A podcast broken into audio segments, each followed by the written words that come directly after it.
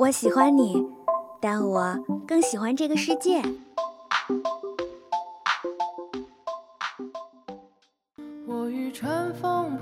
如果能与时间白头偕老，假如有一天你遇到了跟他长得一模一样的人，他真的就是他吗？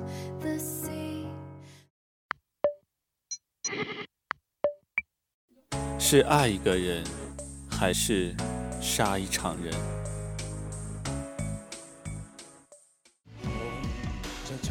请给我一天的时间。生而为人，我很抱歉。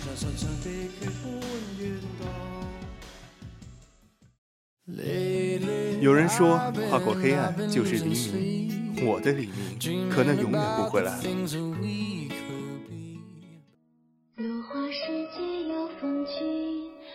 斯人若彩虹，眉眼曾似雨。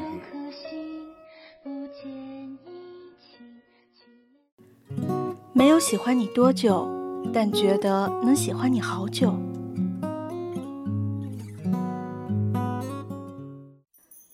这里是二零二号街一号店，本店货品种类丰富，样式齐全，欢迎光临，玩转青春。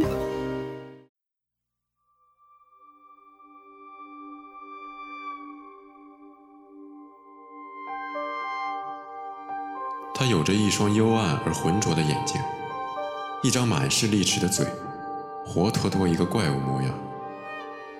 我看到他的手，或者应该叫鳍，上面布满了来自尖毛和利刺的伤口。我偷偷把挂在礁石上的渔网解开了，它发出一声并不尖锐的叫声，飞快地游向了遥远的地方。我想，他获得了新生。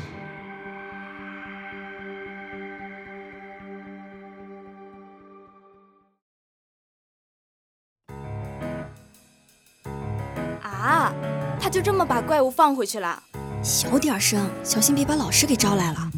哎，你就是太小心了。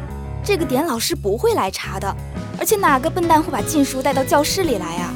嗯，我我说自己好吧。对了，你到底是怎么找到这本小说的？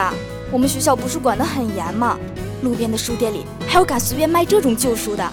哎，不是书店，我在家，呃，我我在路边收的。没想到啊，你这个老师口中的学霸，居然也看这种书。行了，这书是上次不小心被你看到了，这才给你瞧一眼。我先收起来了，警告你啊，不许到处乱说。哎呀，杨大神，晚自习太无聊了，反正数学卷子我也做不出来，你就再让我看看呗。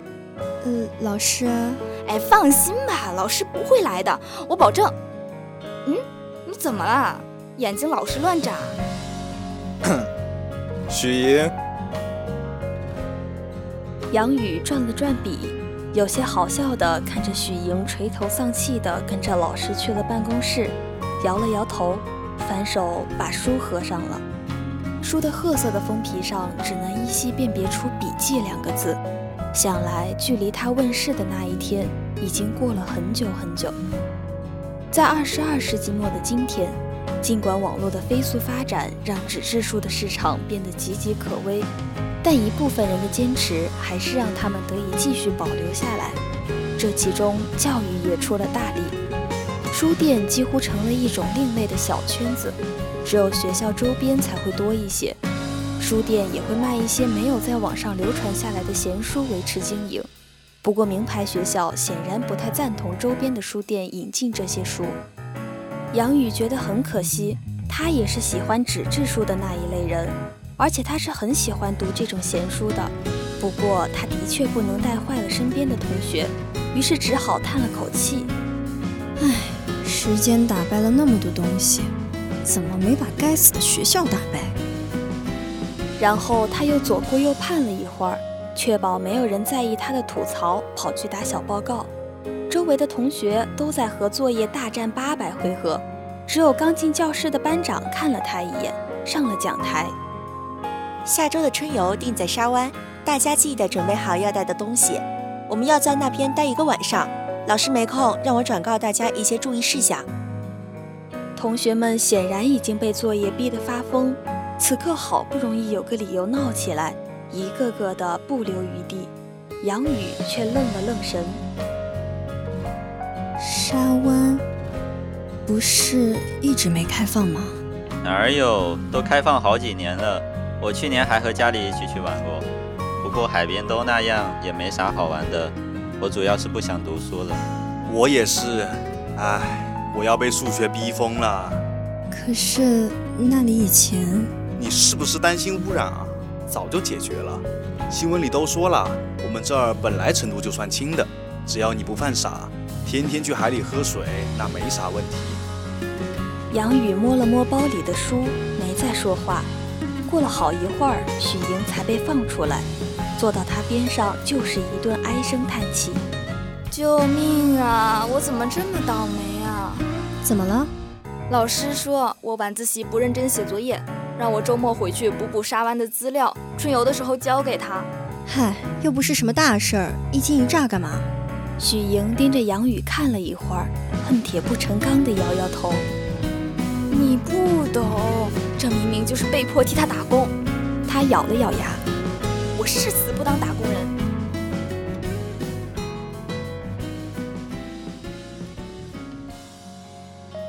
许莹在第二周还是找齐了资料，灰溜溜地交了过去。而春游的日子也在大家盼星星盼月亮的期待中到来。大家激动万分地下楼涌进了旅游车，老师跟在后边喊着“不要乱动自动驾驶位的按钮”。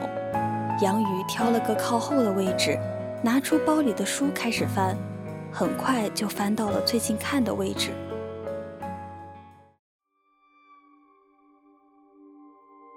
这些奇怪的抓痕看起来就像是人类做的一样。不，怎么可能？这里已经不适合人类生存了。让我再想想。对，也许是什么别的生物，就像我以前看到的那个一样。如果是动物变异还好，如果是人，那简直难以想象。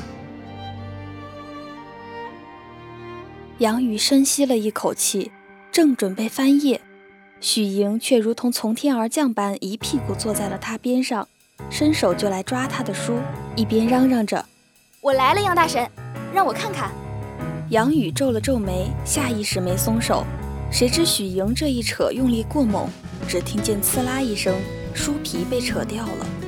杨宇盯着手中光秃秃的内页，许莹抓着手里的封面。两个人沉默了一会儿，许莹默默地把封面塞回了杨宇手里。哥，不是，姐，我不是故意的，真的。你要是故意的，你现在就不在这个世上了。嗯，南王能教粘一下就可以了。大神，你怎么忍心？杨宇没好气地哼了一声，看了看没有封面的那页，忽然发觉侧封那儿似乎并不平坦。他皱着眉，小心地抠了抠，一层纸很快被撕烂了，一把古铜色的钥匙掉了出来。隔壁的许莹停止了哭泣，眼睛瞪得溜圆。我去，这是发现了关键道具啊！你闭嘴行不行？杨宇搓了搓钥匙，隐约觉得有些心悸。他瞥了眼许莹，然后在饱含期许的目光中，飞快地把钥匙收进了包里。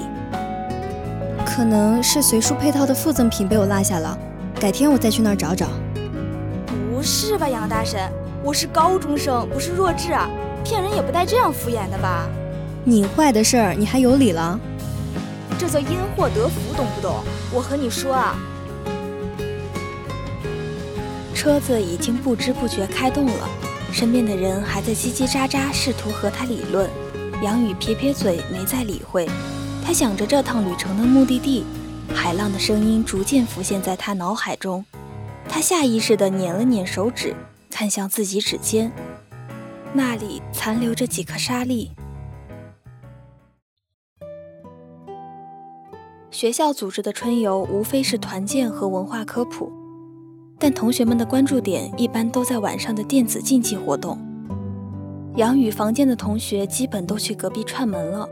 他从包里翻出那本书，不知不觉看到了最后一页，只见上面写着：“去沙湾吧，去看看我留在那里的东西。”杨宇松了口气，想着，果然九海湾就是沙湾，但明显没有说完的话，还是让他意犹未尽。他把书放回了包里，心事重重地睡了过去。第二天天还没亮，就被兴奋的许莹摇醒了。走去看海上日出。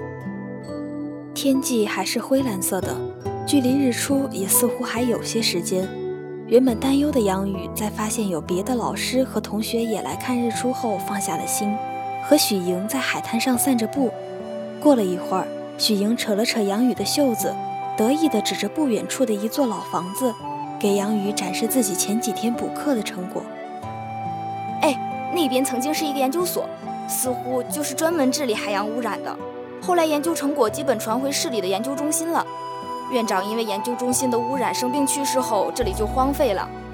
对了，据说沙湾的名字还是在他去世前几年，为了纪念他的研究成果改的呢。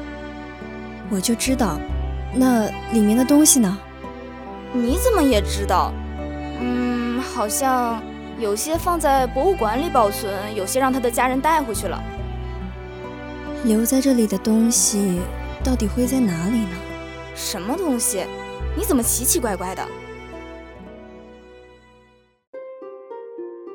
杨宇没有回话，下一秒就跑了过去。研究所并没有对外开放，他在研究所外围绕了几圈，也没有什么值得注意的东西。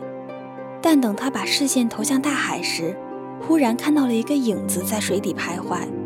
他迟疑了一下，追了过去，但等到身后的许莹不满地跟上了他，杨宇却忽然停住了脚步。他的视野中，原本只存在于纸上的九海湾的怪物，正透过水面看着他。杨宇忽然明白了那些尖毛和利刺的伤口的由来。对未知的恐惧的确会让人们丧失理智，但他咬了咬唇。没有扭头就走。只见那个生物慢慢的浮出水面，蹭了蹭海边的一块礁石。杨宇回头看了许莹一眼，许莹瞪了他几秒，这才不情不愿地从包里翻出水果刀递给了杨宇。杨宇蹲下身，在礁石边上缓慢地挖了许久，终于一个已经生锈的盒子露了出来。他颤抖着手从口袋里拿出那把钥匙。插进了盒子上的钥匙孔里，盒子发出细微的咔嚓声，缓缓打开，一个装着几张发黄的纸的透明储存袋出现在了他们的面前。杨宇怔了怔，看向了那个生物，一时间竟然恍惚了。他忽然莫名其妙地想到，幽暗而浑浊的确是极为精准的形容词，但大概那个人也没想到，此刻那双眼睛中的黑暗。已经被希冀和期许代替了。他想说，这里改变了，所以你就回来了吗？他想说，你是来找当初那个放你离开的人吗？他还想说，你一直在等他吗？但杨宇知道他得不到回答，于是只能吸了口气，平复激动的心情，收回目光。飞快地从袋子里拿出那几张纸。这是？你不觉得他们很眼熟吗？你等等，我想起来了，这不和你正在看的那本小说的那页一模一样吗？没错，他们就是那本残缺的书的最后几页，而且那应该不是小说，那是来自我的前辈，也就是这个研究所的院长。杨沙的日记。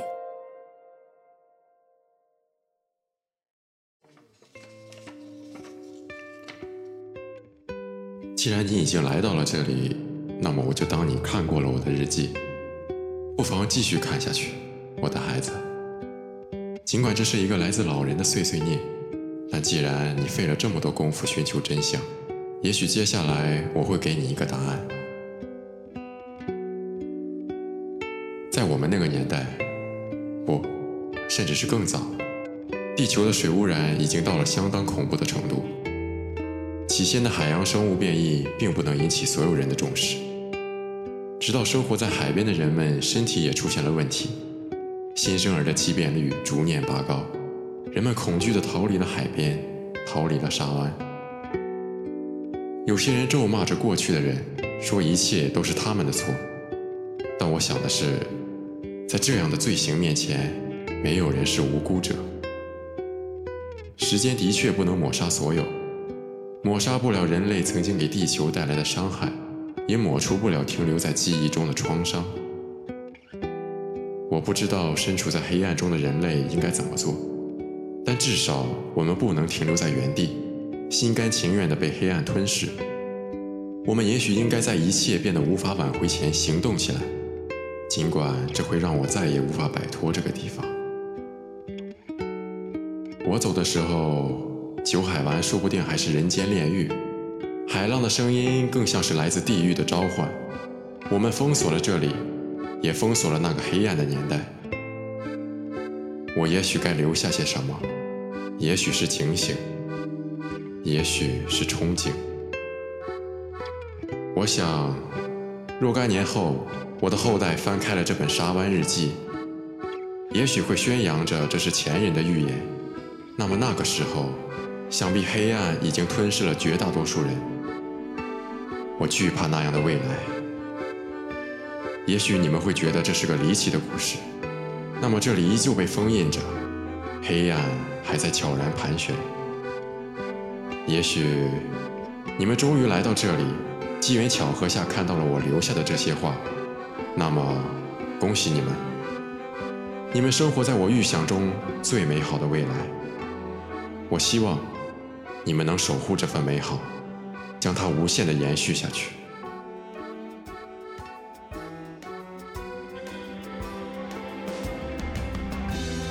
杨宇紧紧地捏着手中的纸。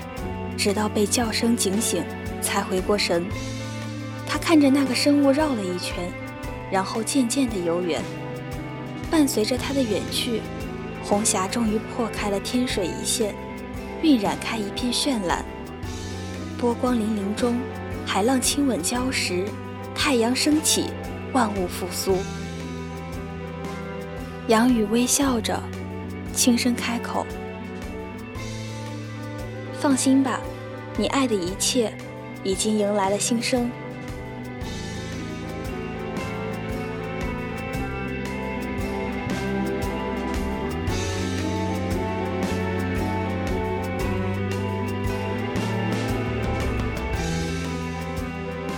好了，今天的《玩转青春》新生到这里就全部结束了。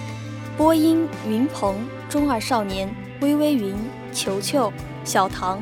凯文、宁次、纯洁，采编神秘的小梅，机务天明，协众监听共同感谢您的收听，我们下周同一时间再见。